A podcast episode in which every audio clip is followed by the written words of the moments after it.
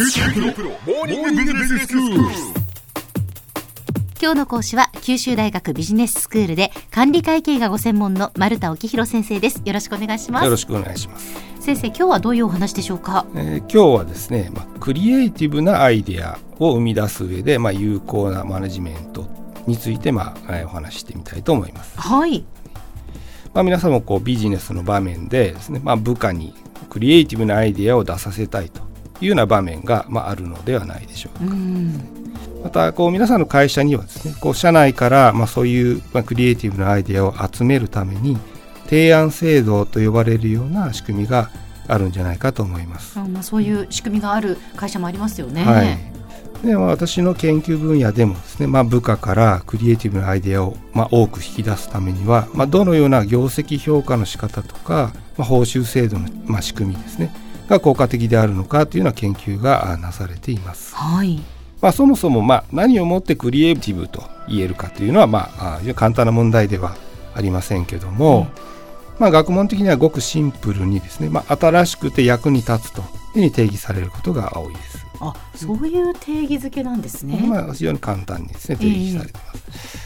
でまあ、そのそのようなクリエイティブなアイデアを引き出す上でどどのようなタイプの業績評価の仕方がまあ考えられるかと。うん。で一つ目は、まあ、量より質というような考え方ですね。うん。でこう出されたアイディアのうちに、まあ、クリエイティブなものがですねあれば、まあ、それだけを評価の対象にしてえで、まあ、そのよりクリエイティブであればより高い報酬を与えよう、まあ、というような仕組み、はいまあ、つまりこう質ですね、うん。質に基づいて評価しようという考え方になります。まあ、このような仕組みのもとではえ皆さんはこう部下に対して、まあ、いいアイディアが思いついたら提案しなさいと。指示するんじゃないかと思います。うん。まあ、その結果どういうことが予想されるかというと、まあ、じゃあアイデアが出てくればですね、まあ、それは質の高いものである。つまりクリエイティブなものである、まあ、可能性が高いわけですけども、ええ。まあ、集まってくるアイデアの量自体は多くならないかもしれないですね。うんそうですね、で2つ目はですね逆に、まあ、質より量という考え方に基づくもの、まあ、つまりこうクリエイティブかどうかの評価にかかわらずですね、まあ、提案のあったアイデアには全て報酬を与えてはどうかという考え方、まあ、つまりこうん。うアイデアの量に基づいて評価してあげようという考え方になります。え。でこの仕組みの下ではですね、まあ、部下に対しては、まあ、いいアイデアかどうかは気にせずにどんどん提案しなさいとうん。まあ、指示することになるんじゃないかと思います。まあ、その結果ですね、まあ、あの質の高くないもの、まあ、クリエイティブとは言えないようなアイデアも多く提案されるかもしれませんが、うん。まあ、集まってくるアイデアの量自体は多くなると期待できるんじゃないかと思います。うん。まあそうですよね、でどちらの仕組みの方がこうクリエイティブなアイデアを引き出す上で効果的なのかというようなことが研究されていて、はい。まあ、パッと考えると、はいやっぱりその量より質そのいいアイデアを提案したら報酬をっていうその方がやっぱりいいアイデアが出てくる可能性が高いのかなっていうふうに思うんですけどすね、ええ。もういいアイデアに対して直接的にいくらやっぱたくさんそのアイデアが出たところで、はい。その質より量っていうことで言うとクリエイティブなアイデアが果たしてそこから出てくるのかどうかっていうのはちょっと疑問ですけどね。そうですえ直感的にはおそらくそうじゃないかなと思うんですけども、はい。まあいろいろ研究してみるとクリエイティブなアイデアでなくても評価しましょう。つまりこうアイデアの量に基づいて評価してあげた方がより効果があるんじゃないかということがまあ分かってきていると。ということは質より量という考え方でとにかくどんどん提案しなさいよって言った方がいいアイデアも出てくるってこそうとでか？ですすね。そこに含まれる可能性が高くなりますよね。ねうん。先に説明した質に基づく評価ですね、ええ。こういいアイデアが思いついたら提案しなさいと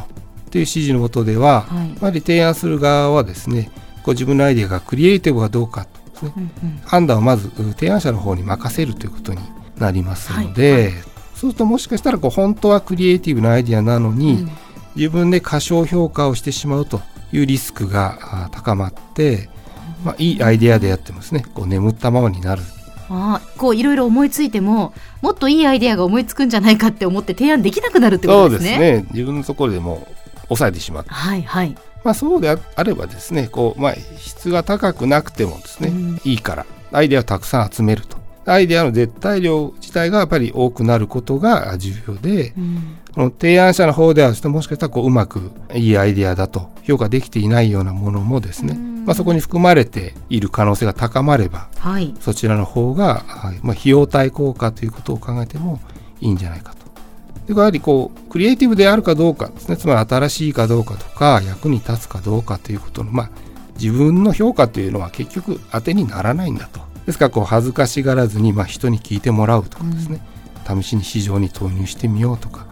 まあ、そういったプロセスにこう踏み込むというのが非常に重要だと。はい、したがってこう会社で提案制度などを設計すると。いう時にはこうまず質的な評価を抜きにしてですねどんな評価にでも例えば1件あたりいくらというようなですね、まあ、量的な基準でご褒美を上げる。でその中にもしいいアデが含まれていればですね後々なんか特別に表彰してあげるというような仕組みがいいんじゃないかということになります。はい。でまた例えばこう会議なんかの場でですね、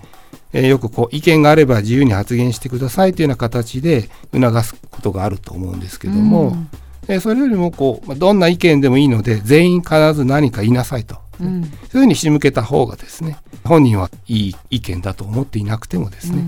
それを引き出すことでもしかしたらそれがいいアイデアであるかもしれないということになるので、まあ、そういうふうな仕向け方の方がいいんじゃないかと思います。確かに意見があれば言ってくださいって言われてもなんかこの意見で本当にいいのかなって思ったりしますよね。えー、そうね。えー、するとやっぱり眠ってしまうんじゃないかなとですね。はい。そうですね。でまあ、あの昔からこう数打ち当たるみたいなんですね、えー、こう言い回しというかことわざがあったりしますけども、やっぱりあのこういうビジネス場面でも一理あるんじゃないかと。はい、であの宝くじでね、買わなきゃ当たらないというふうによく言われますけども、えー、もうまさにそういうことですね。ことじゃないかというふうに思います。えーはい、では先生今日のまとめをお願いします。はい、えーと、部下からですねクリエイティブないいアイデアを引き出すためにですねまあ質より量とか数打ち当たるという精神でですね、まあ、どんどん提案していいんだという雰囲気をまあ作ると。でアイデアの良し悪しじゃなくて提案したこと自体をとことん褒めてあげようという考え方をとってみてはいかがかなというふうに思います。はい、今日の講師は九州大学ビジネススクールで管理会計がご専門の丸田沖弘先生でした。どうもありがとうございました。ありがとうございました。